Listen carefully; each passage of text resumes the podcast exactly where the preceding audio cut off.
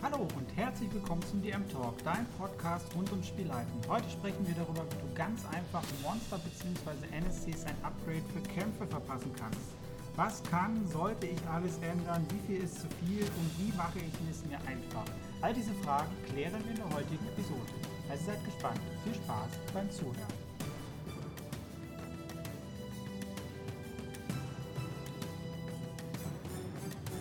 Ja, hallo mein Name ist Chris Acker, der Spielpädagoge. Einige von euch werden mich schon kennen. Heute sprechen wir ein bisschen über ja, Mechaniken in Anführungsstrichen. Wir sprechen über Kämpfe.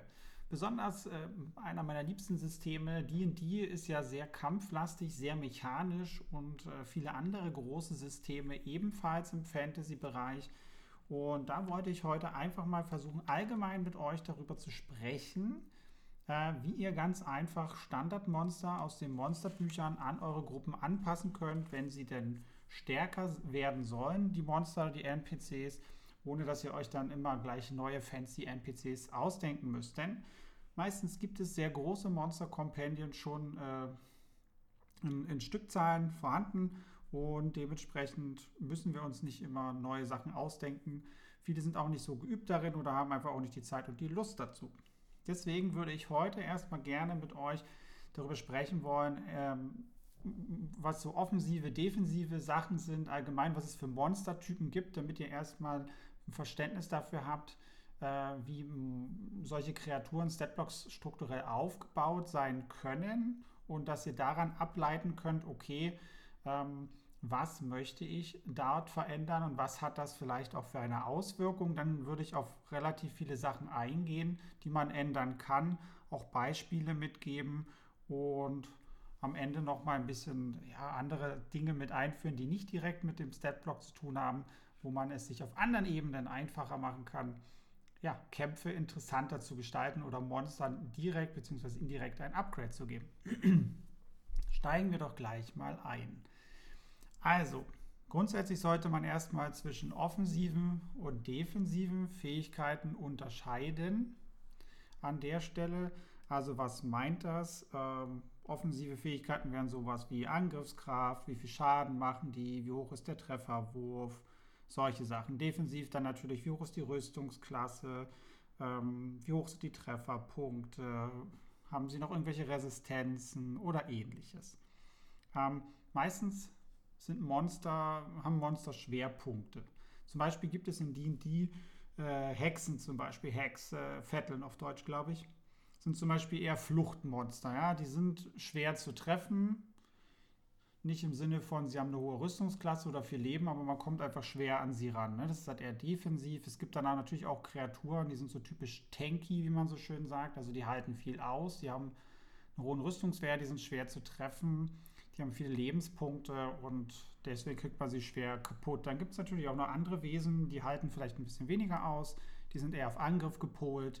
Die haben viele Aktionen, sind sehr schnell und machen viel Schaden, haben hohen Output quasi, aber fallen dafür vielleicht sehr schnell um. Also da gibt es viele Kombinationsmöglichkeiten und das muss man erstmal ein bisschen durchdringen, wenn man sich diese, diese Stat-Blocks, also diese Spielwerte, ein wenig anschaut.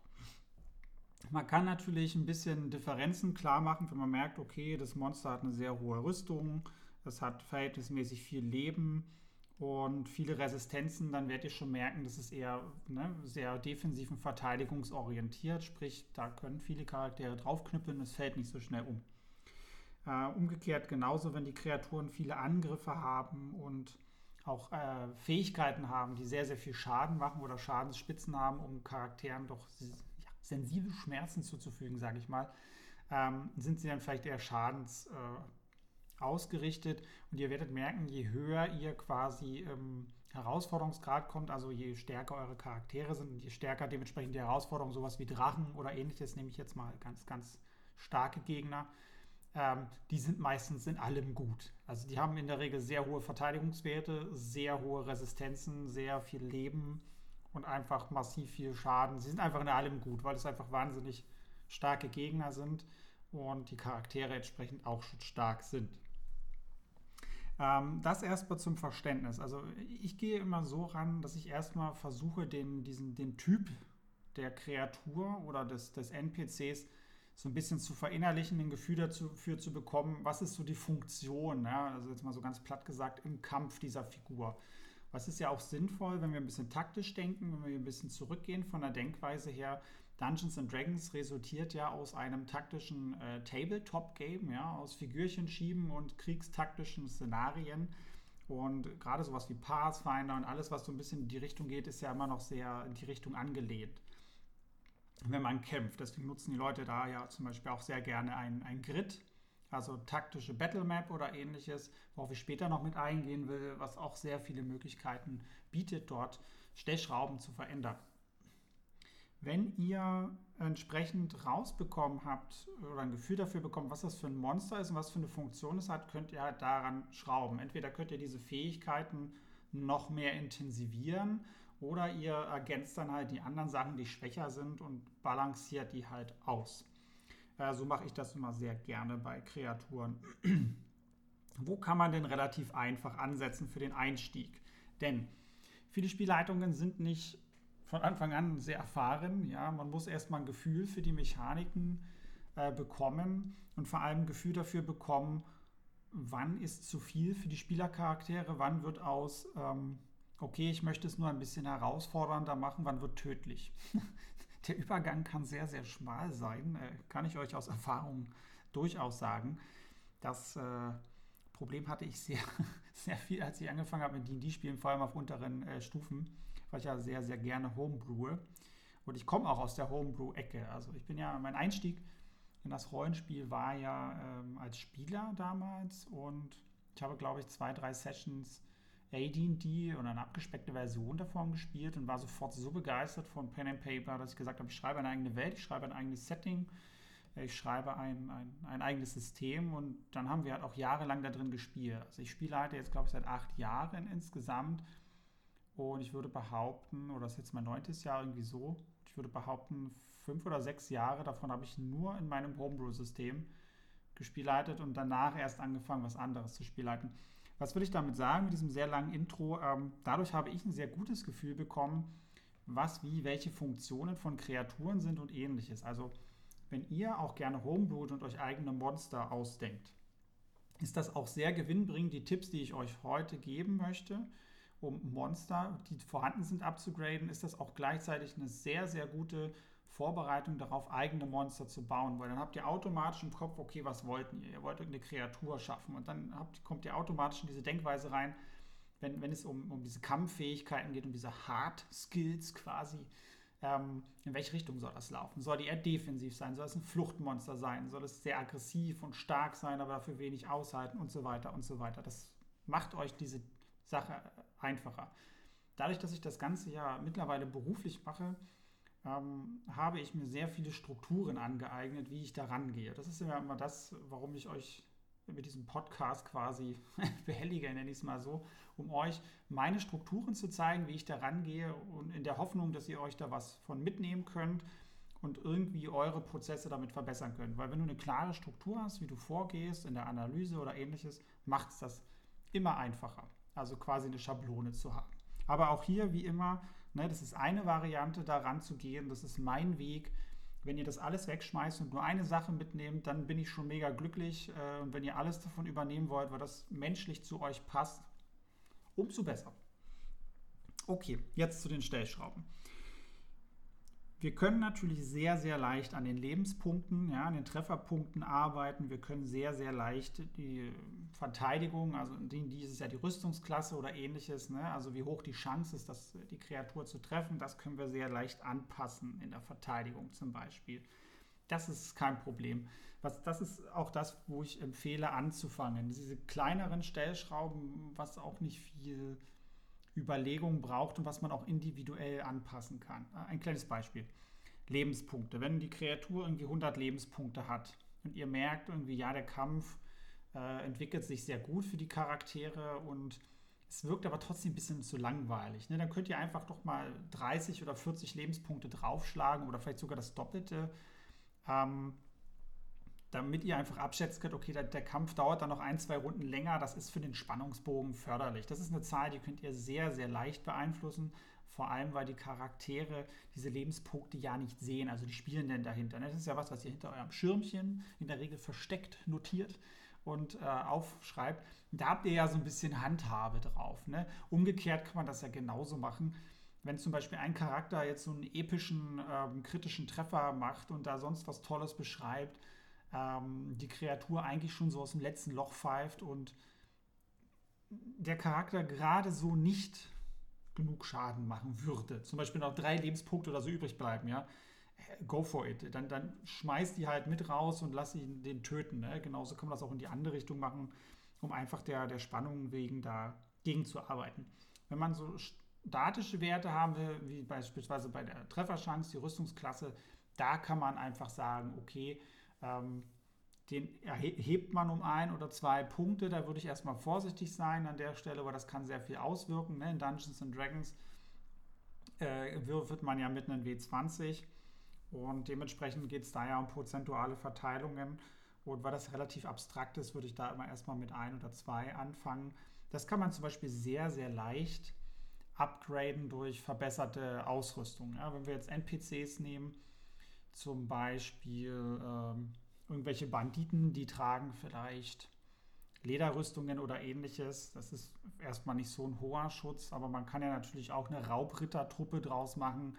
Die haben dann vielleicht einfach auch mal schon mal Brustplatten oder Kettenpanzer oder ähnliches, also einfach bessere Ausrüstung, die es ihnen ermöglicht, dann einfach eine höhere Rüstungsklasse ähm, zu haben und dementsprechend sind sie schwerer zu treffen. Das ist natürlich auch äh, immer sehr wichtig an der Stelle, dass die Spielercharaktere auch eine gewisse, na, wie soll ich sagen, sie müssen irgendwie auch nachvollziehen können, warum das Wesen jetzt so stark ist. Wenn es so ein mystisches Wesen ist, was eine total dunkle, dämonische Ausstrahlung hat, dann ist man vielleicht gar nicht so überrascht, dass man die nicht trifft, ja. Aber wenn wir in Zahlenwerten denken und du so einen normalen Banditen vor dir hast mit einer einfachen Rüstung und, und jetzt nicht sonderlich besonders aussehen und der Charakter vielleicht eine 20 würfelt, also jetzt nicht eine natürliche 20, sondern auf einen Wert von 20 kommt beim Treffen, dann fühlt sich das irgendwie schon komisch an, wenn er nicht so ganz versteht, warum das so ist. Ergibt schon mehr Sinn, wenn der Charakter äh, sieht, okay, dieser Bandit hat halt eine komplette Plattenrüstung an und also ich denke, ihr wisst, worauf ich hinaus will. Also dass da auch durchaus in die ähm, Beschreibungen mit einfließen lassen oder wenn ihr Monster habt, die extrem harte Haut habt, wo es einfach funkt und das Schwert dann abprallt oder ähnliches, dass der Charakter einfach merkt, okay, der, ich treffe hier einfach nicht, weil einfach massiv hart. Einfach, dass man an der Stelle nachvollziehen kann, woran es liegt. Man kann natürlich noch ähm, die Werte anheben für äh, die Attribute an gewissen Stellen. Das kann man auch machen. Das ist aber eher was, was ich ähm, im fortgeschrittenen Stadion sehe, weil das meistens noch ganz viel Auswirkungen auf andere Sachen hat. Ne? Dungeons and Dragons zum Beispiel ist es so, wenn man den Geschicklichkeitsmodifikator hebt, also sprich den Attributwert erhebt, ähm, steigt, wenn man leichte oder mittlere Rüstung trägt, zum Beispiel auch der Rüstungswert. Aber das hat natürlich auch Einfluss auf andere Sachen. Ne? In Initiative, wann ist man dran?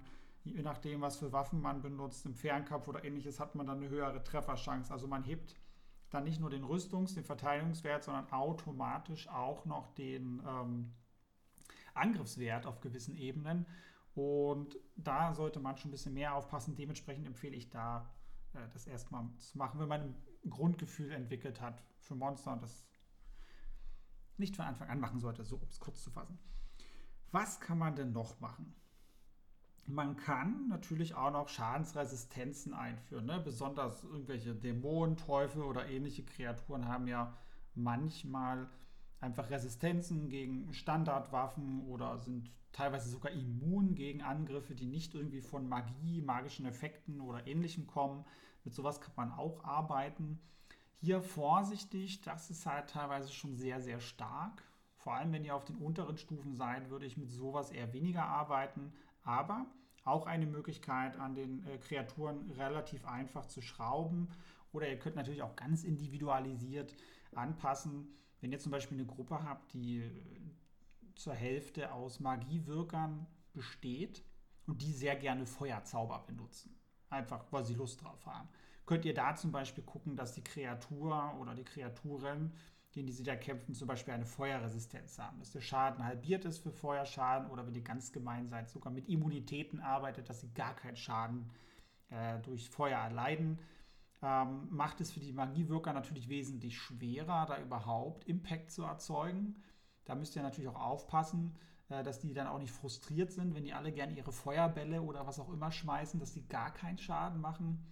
Aber auf der anderen Seite ist es natürlich auch eine Chance, dass die äh, Zauberwirkenden an der Stelle auch mal out of the box äh, ihres normalen Kampf- und Spielstils denken und dort entsprechend äh, auch mal andere Dinge und Zauber benutzen, die sie noch so im Portfolio haben. Also ich finde, das es ist ein schmaler Grad zwischen Chance, schöne Dynamik und äh, Frustration zu dem, was man gerne tut. Auch hier, das ist individuell, schaut einfach in euren Gruppen, wie die wie die Leute drauf sind. Ne? Ihr könnt das gut einschätzen als Spielleitung, ihr kennt die, die Leute dementsprechend. Go for it. Das ist halt etwas, womit ich ganz gerne mal spiele. Vor allem beim Paladin in D&D. Für diejenigen, die nicht D&D spielen. Paladine sind mega OP. Die haben sowas, das nennt sich Smite. Ähm, und das ist so eine Zusatzfähigkeit, die ihnen unendlich viel so gleißenden Zusatzschaden machen lässt. Und es gibt wahnsinnig wenig Kreaturen, die immun oder resistent gegen diese Schadensart sind. Sowas benutze ich dann sehr gerne, damit mir der Paladin nicht eine Kreatur einfach one-hittet. Kann man so machen, ist diskutabel, weiß ich, aber nur so als Seitenwink, wie ich das dann gerne mal mache an der Stelle. Womit kann man denn dann noch arbeiten an der Stelle für Angriff? Man kann den ähm, Kreaturen natürlich noch andere spezielle Fähigkeiten geben das kann von Magie sein, wenn es irgendwelche Dämonen sind oder Teufel aus der Hölle, dass sie irgendwelche Fernkampf, Feuereruptionen erzeugen können, die relativ viel Schaden machen. Mit sowas kann man arbeiten. Ähm, dann könnt ihr ihnen noch andere Fähigkeiten geben, dass sie zum Beispiel ähm, zusätzliche Boni bekommen, wenn Freunde in der Umgebung sind, dass sie Vorteile auf Angriffswürfe haben. Das kann man allgemein auf der Schiene noch machen, dass man die Trefferchance erhöht. Da sind wir teilweise wieder bei Attributen oder je nachdem, wie das System, in dem ihr spielt, dort funktioniert. Ne, ihr könnt euch das natürlich auch einfach machen und einfach, wenn da steht, okay, die Kreatur muss ein W20 würfeln plus und rechnet plus 5 da auf ihren Modi, also äh, plus 5 auf den Würfelwurf drauf. das ist dann das Trefferergebnis. Ihr müsst euch da mit den Attributen nicht schwer machen. Ihr könnt ja einfach dann plus 7 machen, anstatt plus 5. Auch hier vorsichtig ähm, da mal schauen, wie dann die Durchschnittswerte sind. Ne? W20 ist der Durchschnittswert 10,5, also 11. Wenn ihr plus 7 rechnet, wäre der Durchschnittswert beim Würfeln immer eine 18. Das ist in einem W20-System wie Dungeons and Dragons schon ein sehr hoher Wert. Also auf 18 Rüstungsklasse zu kommen, ist schon, das, das braucht schon ein paar stärkere Charaktere. Wenn ihr das zum Beispiel macht, wenn die auf Stufe 3 sind oder so, das fühlt sich dann schon übermächtig zum Teil an für Charaktere. Also da auch wieder ein bisschen gucken, wenn ihr solche Werte habt, dass ihr auch solche, solche kleinen Berechnungen mit einbezieht, ne? wie diese Durchschnittswerte, worauf kommt ihr dann? Es ist zwar wieder mathematisch, mein Gefühl sagt mir, dass viele Spielleitungen da auch nicht so Bock drauf haben auf diese Mathe. Aber so ein bisschen Wahrscheinlichkeitsrechnung an der Stelle ist auch gar nicht, gar nicht verkehrt. Und deswegen ähm, ist das für mich auch eher was Fortgeschrittenes. Genauso wie ähm, Schadenswerte allgemein erhöhen. Ne? Wenn jemand vielleicht auch eine bessere Waffe hat an der Stelle, die einfach mehr Schaden verursacht, ähm, oder man da einfach noch einen zusätzlichen Würfel drauf gibt, muss man immer ein bisschen rechnen, okay, ähm, die Kreatur ist so ausgebaut, dass sie pro Zug ähm, zwei Angriffe hat und jeweils sieben Schaden verursacht im Durchschnitt. Da sind das 14 Schaden im Durchschnitt. Wenn man dann rechnet, okay, ein Charakter dieser Stufe hat vielleicht im Schnitt 15 bis 22 Lebenspunkte, je nachdem, ob es eine Zaubererklasse ist, die haben ja meistens ein bisschen weniger Lebenspunkte, oder eine Kriegerklasse oder jemand wie ein Paladin oder so, die haben ja meistens ein bisschen mehr Lebenspunkte, dann weiß man, okay, ähm, der braucht vielleicht für so einen Magier im besten Falle, äh, greift er einmal an und der liegt am Boden. Wenn ihr da die, die Schadenswerte auf einmal erhöht, dass man da auf einen Durchschnittsschaden von ähm, statt 14 auf 21 zum Beispiel kommt, also da nochmal einen Angriff drauflegt zum Beispiel, ja, dann erhöht ihr prozentual euren Schaden um ein Drittel. Das ist wahnsinnig viel. Und dann würdet ihr vielleicht die Hälfte der Party definitiv one-hitten, so mit einem Angriff. Und das kann sehr, sehr viel ausmachen. Dementsprechend würde ich da auch empfehlen, wenn ihr fortgeschritten seid, eher an den Schadenswerten zu arbeiten. Äh, weil das ist, ja, wie ihr schon merkt, gerade an meinem Durchexerzieren, das, das kann sehr tricky sein und das kann sehr schnell Potenzial annehmen, ähm, ganz hässliche Eigendynamik haben. Und das meine ich halt mit diesem schmalen Grad zwischen die Herausforderung ist anspruchsvoll und zu tödlich ist der Grad ist da sehr, sehr schmal. Und gerade wenn man am Schaden rumspielt. Weil das ist etwas, das könnt ihr nicht gut kontrollieren, ne? weil ihr habt nicht immer im Blick und im Kopf, wie viele Lebenspunkte haben die Spielercharaktere grundsätzlich und wie viel haben sie aktuell. Klar, es gibt Leute, die tracken das. Ich finde das persönlich unendlich anstrengend als Spielleitung, weil mein Fokus ganz woanders liegt. Ich schreibe natürlich alles ein bisschen auf von den Monstern und den Kreaturen und so weiter. Aber ich versuche halt immer den Fokus darauf zu legen, dass ich eine spannende Szene auch aus, auserzähle und die Spielercharaktere da ermutige oder die Spielenden dahinter, dass sie das auch schön beschreiben, was sie da tun. Und darauf lege ich mehr meinen Fokus und so ein bisschen auf das taktische Denken.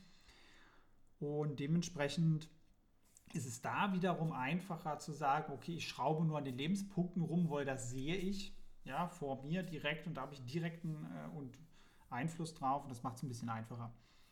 Dann, was kann man noch Schönes machen? Neben äh, ja, Rüstungsklasse hochschrauben, neben Lebenspunkte hochschrauben, neben Schaden hochschrauben, Resistenzen haben wir jetzt schon angesprochen, Anzahl der Aktionen kann man, wie gesagt, pro Zug ähm, erhöhen. Da ein schönes äh, technisches Stichwort Action Economy, also ne, wie viele Aktionen hat man pro Runde, ähm, weil Charaktere haben ja immer in der Regel einen Angriff, wenn sie niedrigstufig sind. Wenn wir von einer Gruppe von vier bis sechs Charakteren ausgehen und einen großen Gegner, kann man davon ausgehen, dass der große Gegner so zwei Angriffe pro Runde hat, meistens äh, auf niedrigen Stufen und die Charaktere dann insgesamt so sechs. Äh, man kann dann natürlich mitarbeiten, dass der große Gegner mehr Angriffe bekommt pro Runde, damit das mehr ausgeglichen ist, damit das so wirkt, als wären da einfach mehr Leute da. Das kann man auf zwei verschiedene Arten machen. Entweder man macht das ganz äh, stumpf in Anführungsstrichen, wenn dort steht, du bist am Zug und hast mehrere Angriffe pro Zug, dann kannst du zum Beispiel statt zwei Angriffe drei draus machen. Auch hier wieder äh, der Wink zu, der Schaden erhöht sich natürlich automatisch dadurch, da vorsichtig sein. Man kann aber, wenn man dann meiner Meinung nach noch fortgeschrittener ist und, und oder Schrägstrich äh, auf sehr taktisches Spiel steht, kann man zum Beispiel sagen, dass dieser große ähm, Bossgegner zum Beispiel mehrere Initiative ähm, Zahlen in, in, der, ja, in der Kampfabfolge hat. Also zum Beispiel, wenn er drei Angriffe hat, zum Beispiel zwei Angriffe in seinem Einzug hat, du einfach noch ein zweites Mal Initiative würfelst und er dann nochmal an einer anderen Stelle einfach nochmal dran ist und dann nochmal einen Angriff machen kann. So, äh, du könntest dann natürlich auch die Bewegungsrate verdoppeln, äh, dass er jedes Mal einen, einen Laufzug hat oder nur noch einen Angriff. Also da haben wir auch wieder eine Komponente, weil Mobilität ist grundsätzlich auch sehr wichtig. Ne? Wie weit und wie oft können sich ähm, Charaktere bzw. dann auch Gegner bewegen. Das darf man auch gerade bei taktischen Dingen nicht unterschätzen. Ähm, das sind auch Sachen, woran man rumschrauben kann. Das mache ich zum Beispiel sehr gerne, damit das auch nicht ganz so ja, stumpf, langweilig ist. Also ich bringe da gerne eine gewisse Dynamik in statische Initiativesysteme hinein.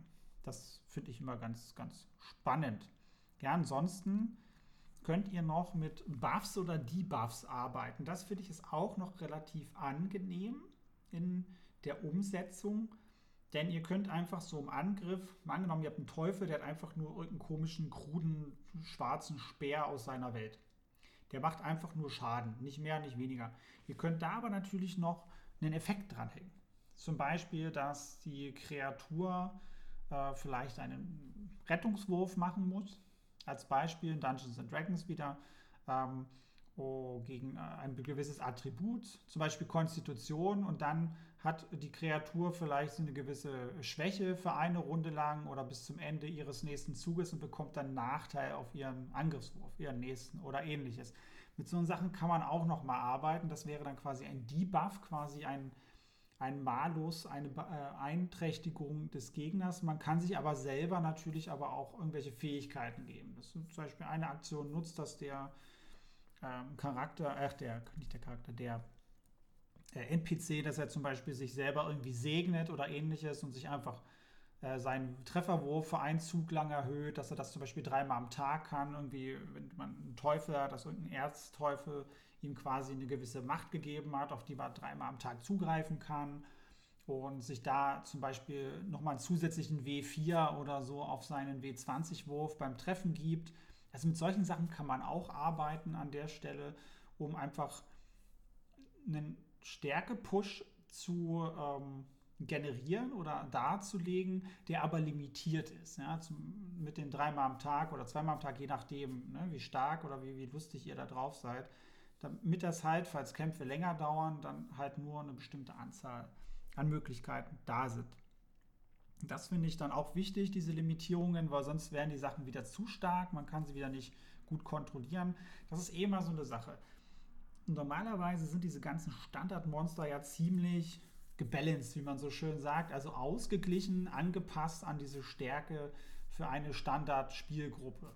Zumindest kenne ich das von diesen Büchern wie Dungeons and Dragons und Pathfinder. Ich kann mir auch vorstellen, dass das in DSA oder so ähnlich ist, dass irgendwo festgelegt ist, okay, hier gibt es einen Herausforderungsgrad oder einen Schwierigkeitsgrad dieses Monsters und diese Zahl bedeutet, äh, dass es für Charakter vier Charaktere der Stufe 3 und eine mittlere Herausforderung oder irgendwie so. Irgendwas muss da definiert sein, wenn es um Kampfwerte geht, im besten Falle.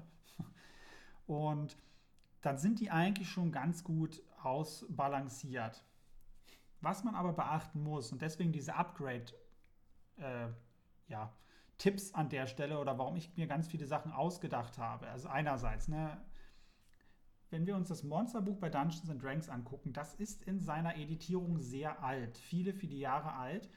Und oft ist es ja so in solchen Systemen, dass es über die Jahre aber ganz viele neue Charakteroptionen gibt. Es gibt neue Klassen, es gibt neue Klassenaktionen, es gibt allgemein irgendwelche neuen tollen Zauber. Und bei Dungeons and Dragons ist der Trend zum Beispiel so, dass Charaktere immer mehr empowered werden. Also sie werden immer mächtiger, sie können immer mehr, das auch schon auf niedrigen Stufen, wenn man das mal im gesamten Vergleich anguckt.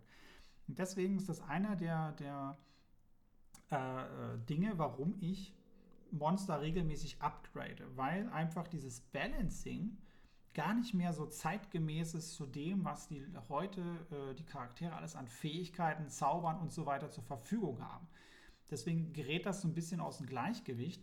Und andererseits äh, ist natürlich auch ein Ziel an der Stelle, es einfach ein bisschen ja, variabler zu machen. Weil manchmal hat man ja auch andere Spielleitungen mit am Tisch sitzen oder einfach interessierte Spielende, die einfach auch diese Monsterbücher inhalieren, sage ich mal. Die kennen das natürlich auch alles dann. Ja, ich kenne viele Sachen, wenn ich Spieler bin, wie gesagt, ich, ich kenne diese Bücher sehr gut, ich kenne Mechaniken gut, ich kenne Kreaturen gut, weil ich das halt auch beruflich mache.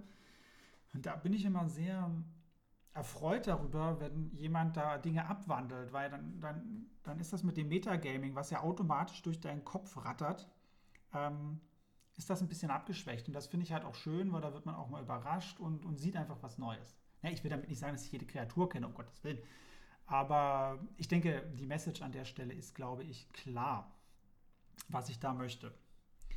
Das wäre erstmal so grundsätzlich mein Rundumschlag, was man alles bei Monstern und Kreaturen und NPCs upgraden kann. Ich würde das nochmal zusammenfassen.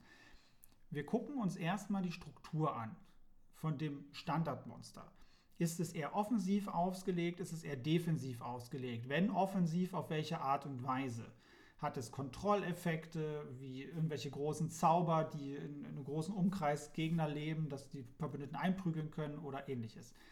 Ähm, Flucht, zum Beispiel als defensives Beispiel, sind sie einfach schwer zu bekommen, weil sie sich alle ein paar Meter teleportiert können, was weiß ich.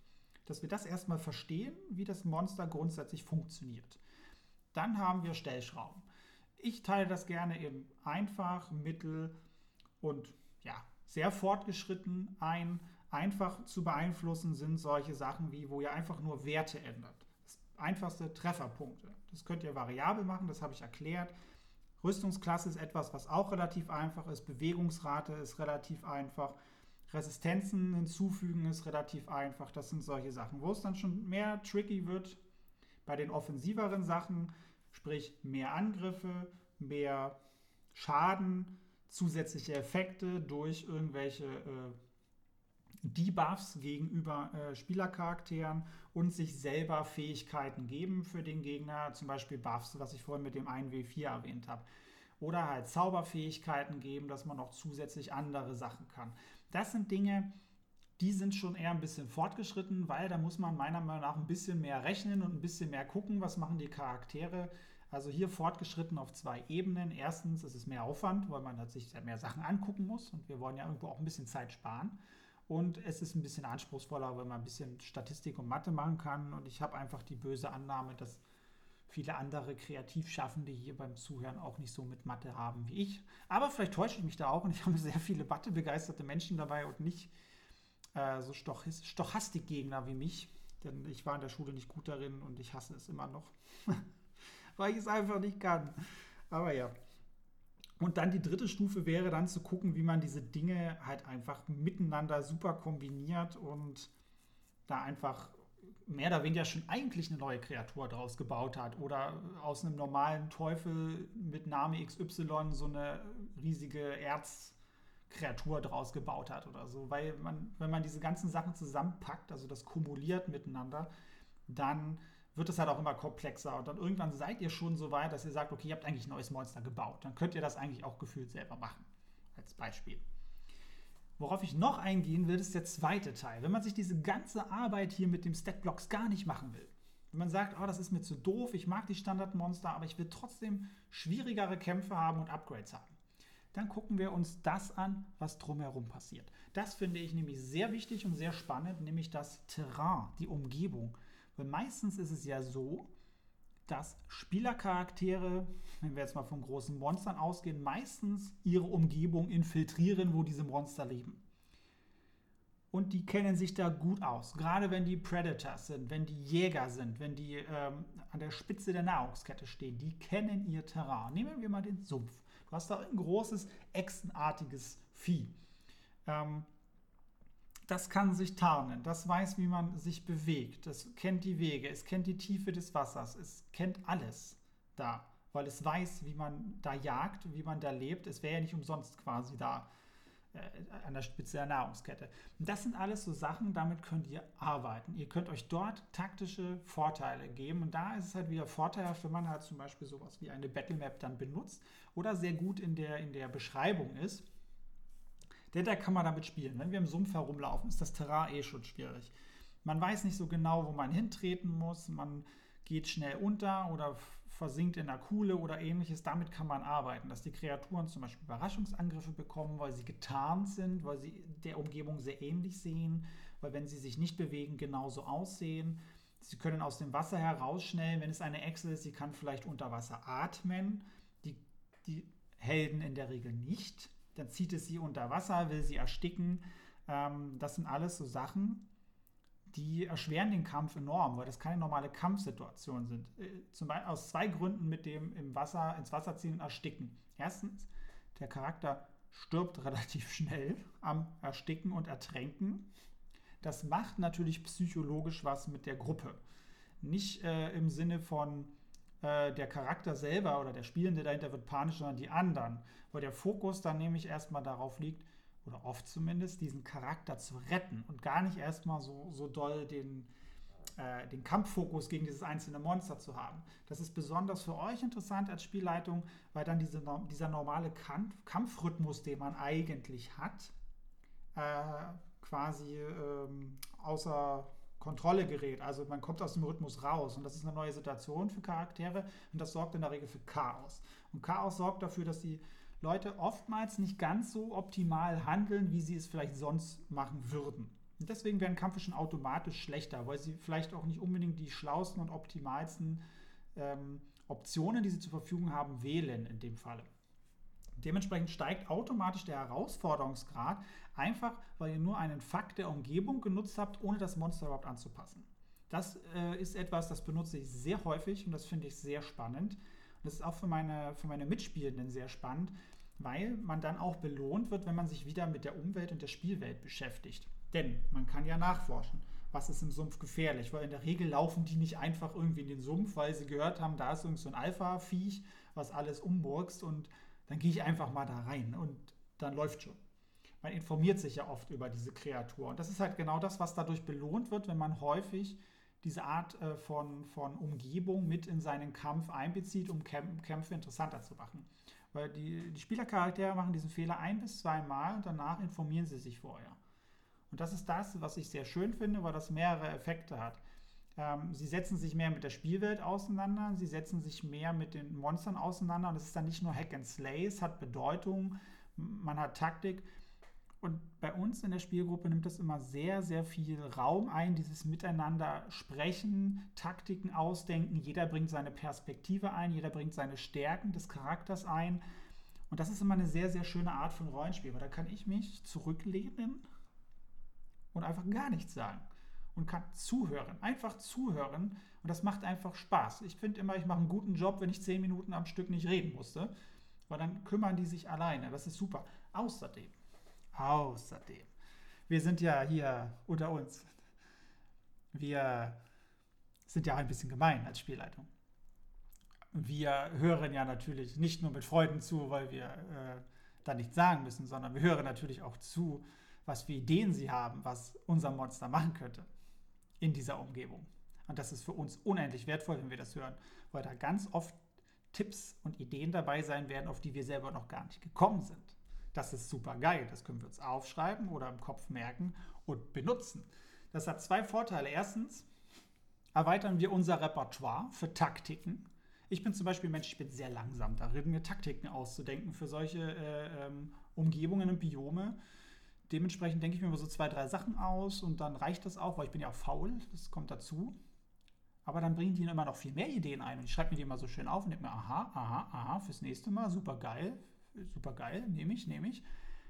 Und auf der anderen Seite ist es ein unendlich belohnendes Gefühl, wenn sie recht haben. Wenn sie eine Idee haben, wie dieses Monster funktioniert, wenn sie es nicht kennen und ihre, ihre Herleitungen aufgrund der Informationen, die sie gesammelt haben, einfach stimmen. Das ist eine andere Art von Belohnung zusätzlich. Also kriegen sie nicht nur die Belohnung, dieses Monster erschlagen zu haben, den Kampf geschafft zu haben, sondern auch noch Recht gehabt zu haben. Und eine Taktik klappt dann zumindest teilweise aufgrund dieser, dieser äh, Informationen, die sie hatten. Und das ist halt was, ihr, meiner Meinung nach bietet ihr so einen wesentlich höheren Mehrwert an Erfolgserlebnis im Kampf, wenn ihr auf diese Faktoren eingeht. Und das hättet ihr nicht, wenn ihr einfach nur stumpf kämpfen würdet, ohne diese Sachen zu berücksichtigen. Der nächste Punkt ist, wenn man äh, Umgebungen mit einbezieht, nicht nur Kreaturen können Fallen stellen und sich verstecken. Charaktere können das genauso. Hier finde ich halt auch so spannend, weil es gibt halt natürlich immer Leute in Spielgruppen, die lebensweltlich Ahnung von Dingen haben. Ja, die sind vielleicht, haben halt Bock auf Bushcrafting, machen das in ihrem Hobbys oder haben viel dazu gelesen oder gucken Survival-Videos, was weiß ich, und haben da vielleicht auch ein bisschen Ahnung davon ähm, und können ihre Ideen da einbringen. Dann wollen die sich irgendwo verstecken oder da gibt es Baumstümpfe, hinter denen man Deckung suchen kann, dann wird der Charakter nicht so schnell getroffen. Das sind alles so Sachen, die ich gerne mit einbeziehe, ne? dass man das Terrain so anbietet, dass natürlich diese Kreatur, die da lebt, maximale Vorteile hat, weil sie es kennt, aber die Charaktere die Möglichkeit haben, wenn sie schnell schalten und, und adaptieren, ja, ähm, diese Möglichkeiten auch für sich nutzen können in dem Rahmen, wie es ihnen möglich ist. Ja, vielleicht ist ja da auch ein Charakter dabei, der irgendwie unter Wasser atmen kann ein Krötenmensch, ein Krokodilmensch, was weiß ich. Der kann vielleicht genauso schon mal da rumschwimmen oder ähnliche Taktiken wählen, wie diese Kreatur vielleicht wählen würde. Also ihr merkt, ich mir kommen da sehr viele, viele Gedanken dazu, worauf ich am Ende hinaus will, um das jetzt mal ein bisschen abzukürzen. Wenn ihr die Umgebung mit einbezieht zum Kampf, vor allem bei Kreaturen, deren natürliches Umf Lebensumfeld das ist, bietet euch das einen sehr, sehr großen äh, Faktor, um ja, Monster zu upgraden, ohne sie tatsächlich in ihren Spielwerten anfassen zu müssen. Ihr müsst nur die grundständigen Kampfregeln verstehen eures Spielsystems und dann könnt ihr das für euch nutzen. Nochmal bei Dungeons and Dragons in dem Sumpf-Setting. Diese Kreatur könnt ihr aus dem Wasser herausschnellen. Dadurch bekommt sie einen Überraschungsangriff, sprich einen Zug Vorsprung mit Aktionen, die die Charaktere nicht haben. Sie könnte da einen Charakter ans Wasser ziehen. Das ist erstmal Drama, Drama, Drama. Ja? Dann kann der Kampf danach erstmal langweilig sein und man knüppelt das Vieh einfach so runter, aber es war spannend, dass mal einer, dass mal was passiert ist, dass einer ans Wasser gezogen wurde. Dann vielleicht auch der Zauberer, der immer hinten steht und sich freut. Ja, ja, ich krieg eh nie was ab. Ja, am Arsch. Diesmal bist du ins Wasser gezogen worden und bist fast ersoffen daran. Ja? Das erzählt man noch eine Weile lang danach. Und das sind nur so kleine Beispiele, je nachdem, wo ihr seid. Ähm, macht das einfach unheimlich viel Spaß. Wie ihr vielleicht auch schon an meiner Stimme merkt. So, das sind so die Sachen, wo ich sage, so kann man ganz, ganz einfach Monster upgraden, beziehungsweise kann sich auch ein bisschen mehr damit beschäftigen. Wie gesagt, vieles ist hier auch nur sehr oberflächlich mit kleinen Beispielen angekratzt worden, weil das halt echt eine Wissenschaft für sich ist, äh, Spielwerte und sich Monster auszudenken, die total ausbalanciert sind und so weiter. Wie, wie aus allen Themen im Rollenspiel können wir eine Wissenschaft machen. Dementsprechend hier trotzdem ein 40-minütiger Abriss. Ich bin gerade echt, wow, begeistert, dass die Folge so lange geht an der Stelle. Ich hoffe, dass euch die Episode gefallen hat. Wenn ja, lasst mir gerne ein Abo, ein Like oder ein Follow-up da, wenn euch meine Arbeit gefällt. Ich habe einen Kofi-Account. Dort könnt ihr mich gerne mit einem Kaffee unterstützen oder aber auch, äh, wenn ihr an diesen Spielleitungstipps interessiert seid, in Form von digitalen PDF. Ich habe in meinem Shop auch einen Bundle mit 685 Spielleitungstipps aus allen Instagram-Jahren bisher. Wenn ihr ähm, Bock habt, mich da auch zu unterstützen, das weiterzumachen, gerne auch da mal vorbeischauen und euch das einfach mal holen. Da habt ihr die grundständigen Tipps, die ich jetzt hier auch wiedergebe, mit da drin stehen. In der Nutshell, wie ihr das von mir kennt auf Instagram. Ansonsten, wenn ihr Fragen, Anregungen habt, äh, gerne in die Kommentare schreiben, wie ihr Monster pimpt. Da gibt es noch ganz, ganz viele andere Möglichkeiten, da bin ich mir ganz sicher. Und ansonsten erreicht ihr mich wie immer unter Spielpädagoge auf Instagram oder auf meinem Discord-Server. Den habe ich mittlerweile auch. Dort könnt ihr auch mit mir schreiben. Dort erreicht ihr mich am besten. Ansonsten tschüss und bis zum nächsten DM Talk. Euer Chris.